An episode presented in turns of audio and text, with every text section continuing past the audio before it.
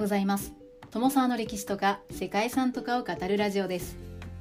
このチャンネルでは社会科の勉強が全くできなかった私が歴史や世界遺産について興味のあるとこだけゆるく自由に語っています。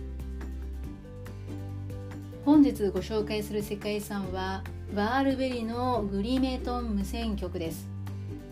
無線局が世界遺産に登録されているんですね。世界遺産って本当に幅が広いなと思うんですけれどもスウェーデンにあるこの無線局は唯一現存する無線通信送送機の送信局とされています。つまりは無線通信の初期の頃の移行ということなんですかね。バールベリのグリメトン無線局はスウェーデン南部バールベリ市のグリメトンにある1922年から1924年に建設された無線局で大西洋を超える無線通信時代を象徴する産業遺産です。正式名称はグリムトン超波海岸局で1924年以来アメリカのロングアイランドにあるラジオセントラルとついに大西洋間の無線電信に使われていきました。1996年に廃止されたものの毎年祝日のアレキサンダーソンデーにはモールス信号による特別放送が行われています。また無線や電報の仕組みを伝える施設として夏の時期には無線局の見学が可能で地元の学生の研修などにも使用されているそうです。バールベリのグリメトン無線局は無線通信の歴史の中で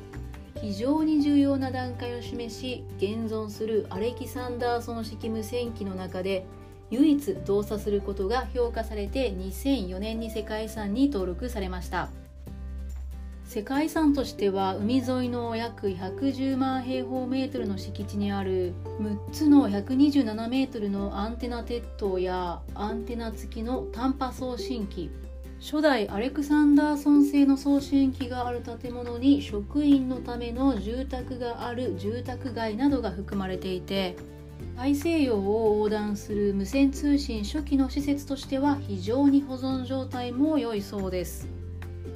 ということで本日はスウェーデンにある世界遺産についてバールベリのグリメトン無線局をその歴史や背景などを含めてご紹介したいと思います。この番組はキャラクター辞典ワンタンは妖怪について知りたいパーソナリティ空飛ぶワンタンさんを応援しています。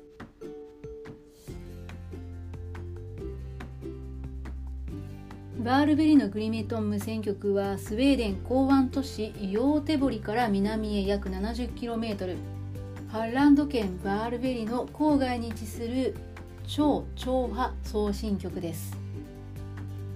グリメトン無線局は大西洋を横断する無線通信を行う無線局として1922年から1924年に建設されました。電子技術導入以前の超波送信局としては唯一現存するもので最後のアレキサンダーソン・オルタネーター式送信機が稼働可能な状態で保全されている貴重な施設です。世界遺産としては2004年にバールベリラジオ無線局の名前で世界遺産リストに登録されましたが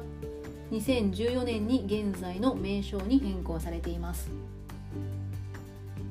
電気通信は19世紀に多くの科学者たちの功績によって実現化しました。また20世紀の初めにスウェーデン人電気工学者アーンスト・アレキサンダーソンがアメリカに移住しゼネラル・エレクトリック社で遠距離通信に適した超超波通信の研究に従事していました。そして1906年の12月24日にアレキサンダーソンが設計した交流発電機を取り付けた送信機を使用してカナダの電気技術者レジナルド・フェッセンデンがクリスマスイブに世界初のラジオ放送を行いました。初めての放送では賛美歌が演奏されて聖書の一節が読み上げられたそうです。世界遺産に登録されている建造物群は建築家カール・オーケルブラッドと構造エンジニアのヘンリック・クルーガーが携わりました。第一次大戦中大陸に阻まれた海を横断する超波の無線局を持たない国では海底の電信ケーブルを敵が切断することで通信手段を失う危険性が認識されていました。そのため1910年頃から先進国は強力な無線によって通信を行う技術を戦略的に高めていました。スウェーデンもネットワークを海底ケーブルに依存していたことで戦争中に一時その接続が失われたことなどから無線の開発に力を入れていました。独自の無線電信局の建設を急務としていたスウェーデンはさまざまな無線技術の中でアレクサンダーソンが発明した技術を採用することとしました。スウェーデンは無線の送信局と受信局の建設を決めると送信局をバールベリ受信局をクングスバッカに設定しました。そして送信機としてアレキサンダーソン・オルタネータ式送信機を採用し1922年に無線局の建設を開始しました。アレキサンダーソン式の高周波発電機式は 17.2kHz という超超波の電波を発信することができて超超波の波長は 10km から 100km にも及びました。ただ水中も通過するという性能の高さがあるものの発信装置が非常に大規模になってしまうという欠点がありました。アレキサンダーソンの通信システムを使用するためには強力な発電機を備えた無線送信機と巨大なアンテナが必要でした。そのために独自に設計された 200kW アレキサンダーソンオルタネーター式送信機に加えて高さ 127m を誇る6基の鉄塔で支えられた全長 1.9km にもなる12本のワイヤーで構成されたフラットトップアンテナが設置されました。これらの送信機とアンテナの設計はアレキサンダーソンが直接担当しました。オルタネーターを収める新古典主義様式の無線局は建築家カール・オケルブラッドが設計し鉄塔は構造技師ヘンリック・クルーガーが設計を担当しました。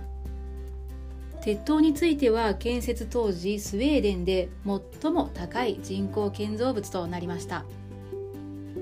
1924年に竣工すると周波数 16.5kHz でアメリカロングアイランドの受信局に送信を行い通信が確認されて大西洋横断無線電信が行われました。ただ当時多額の設備投資が必要な超超波無線は短波技術の発展によりすでに時代遅れになりつつあったそうです。それでもスウェーデンとしても一度建設してしまった巨大施設を放棄することはなく後に第二次世界大戦が勃発した際には水中を投下できるという特性を利用して潜水艦との交信に活用されました。その後1966年には超超波ではなく超波に属するおよそ 40kHz の2代目送信機が建設されています。無線施設は1996年に超超波の旧式送信機は運用を停止しましたがその産業遺産としての価値が認められて国の史跡となりましたまた運用停止後も使用すること自体は可能であったことから世界で唯一の希少なアレキサンダーソン式送信機として2004年に世界遺産に登録されることとなりました。世界遺産としてのバールベリのグリメトン無線局の一番の見どころは何といってもその巨大な6本の送信機です。高さ127メートルの自立鉄塔が6本並び1本ずつワイヤーで結ばれています。外見だけで言うと今や通常の送電鉄塔にしか見えないというのが実際のところです。ここに残されているような大きな鉄塔というのはそのコストや戦時に攻撃対象になりやすいというリスクがあります。そのため実用可能な旧式の施設というのはすでに世界でここだけという状態になってしまいました。またアレキサンダーソン・オルタネータを収めるラジオ無線局の建物も新古典派様式で建てられた立派な観光スポットとなっています。敷地内にアンテナについての詳しい説明板などもあって世界遺産を見学しながらアレキサンダーソン朝長派送信機について学ぶことができるそんな施設となっています。そんな非常に珍しい無線施設が世界遺産に登録されているスウェーデンでは6月の最後か7月の最初の日曜日にアレキサンダーソンデイと呼ばれる祭典が開かれます。ここまでの解説にも出てきたアーンスト・アレキサンダーソンはスウェーデン生まれの電気工学者でバールベリの無線局の設計者です。この日には特別記念曲が開局されて実際に世界遺産の送信機を稼働してモールス信号が発信されるそうです。周波数が低いので通常の無線機では受信できないそうなんですが世界遺産のラジオ局から発信される世界遺産のラジオ波に乗って一体どんなメッセージが発信されているのかって考えると非常に興味が惹かれるところですね。ということで本日はスウェーデンにある世界遺産バールベリのグリメトン無線局をご紹介しました。最後までご清聴いただきましてありがとうございます。では皆様本日も素敵な一日をお過ごしくださいね。友沢でした。